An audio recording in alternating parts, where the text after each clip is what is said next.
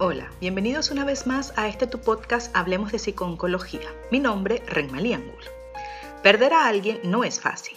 Independientemente de la causa de la muerte, las reacciones de los dolientes suelen ser comunes y llegan a afectar diversas áreas de funcionamiento.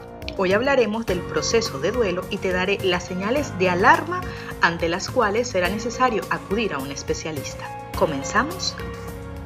La muerte de un ser querido es una de las situaciones más estresantes que una persona puede vivir, aunque es importante hacer el hincapié en que el duelo ocurre ante la pérdida. Y con pérdida no hacemos referencia solo a la muerte.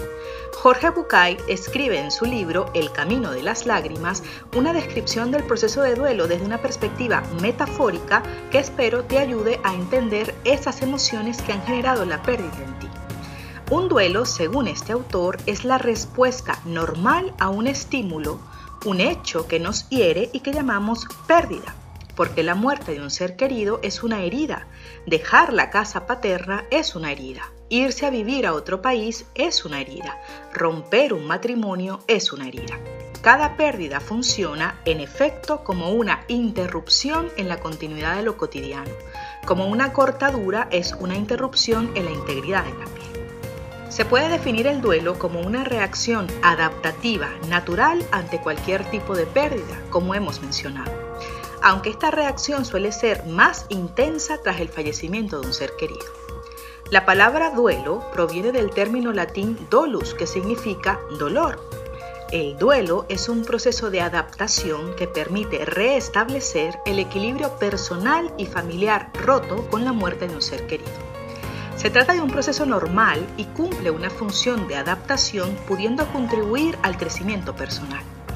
Es un acontecimiento vital estresante de primera magnitud.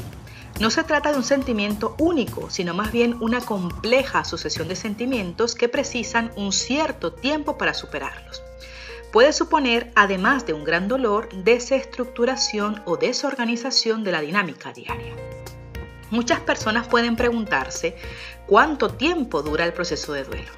La intensidad del duelo y su duración dependerá de la interacción de distintos factores. No se puede decir que el duelo se mantiene un tiempo determinado porque su duración es muy variable. Aún así, podemos considerar que los dos primeros años suelen ser los más duros.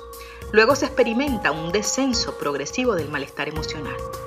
Lo importante es entender que cada persona tiene su propio ritmo y necesita un tiempo distinto para la adaptación a su nueva situación.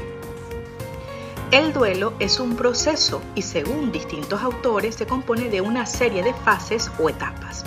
Lo que todos los enfoques parecen tener en común es que en los primeros momentos la persona se enfrenta al choque inicial producto de la pérdida.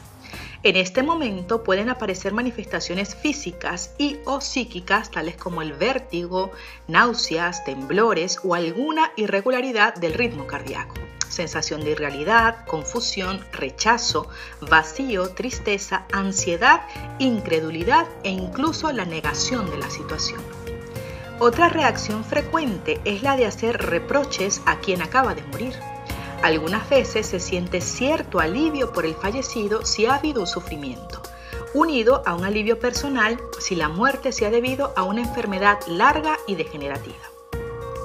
Puede producirse decaimiento o abatimiento, producto de la pena que hace que la persona viva replegada sobre sí misma, así como alteraciones en el sueño como insomnio, agitación o aumento de los periodos de sueño debido a un proceso depresivo, que pueden durar algún tiempo.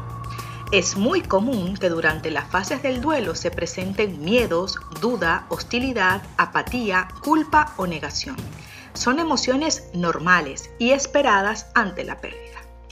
Hablemos un poco sobre cómo se elabora el proceso de duelo. Warden, uno de los autores más reconocidos al momento de hablar de la pérdida, describe cuatro tareas básicas que ayudan a la recuperación después de haber sufrido una pérdida. Primero, aceptar la realidad de la pérdida. Se trata de afrontar la realidad de que la persona está muerta y ya no volverá. En estos casos, los rituales tras el fallecimiento como el funeral o el acudir al cementerio pueden ayudar en este proceso. Segundo, experimentar el dolor emocional. Es imprescindible expresar el dolor y exteriorizarlo. La represión del llanto puede originar problemas físicos. La negación puede derivar en el consumo de alcohol y otras drogas, narcotizar el sufrimiento mediante la ingesta de medicamentos y otras sustancias no hace que éste desaparezca, al contrario, lo pospone. El duelo no es una enfermedad. La mayoría de las veces se resolverá con el tiempo, compañía y la comprensión de amigos y conocidos. Tercero, adaptarse al ambiente en el que fallecido no está presente. Se trata de cultivar los recuerdos. Recordar a la persona amada es un consuelo para los supervivientes. Con frecuencia los familiares desean recordar los detalles del acontecimiento y esta es una manera de asumir la pérdida. Y por último, invertir la energía emotiva en otras personas o relaciones. El duelo, como hemos venido mencionando, es un proceso de cambio y con la muerte termina una vida, pero no una relación. La desaparición de alguien a quien amamos no nos obliga a olvidarlo. Hablemos un poco sobre qué signos nos indican que una persona se está recuperando del duelo. Existen dos indicios que nos pueden hacer ver que la persona poco a poco se va recuperando. Por un lado, es capaz de hablar y recordar a la persona amada sin llorar ni desconectarse. Y por otro, es capaz de establecer nuevas relaciones y aceptar los retos de la vida. Lo importante ahora es saber cuándo resulta necesario pedir ayuda.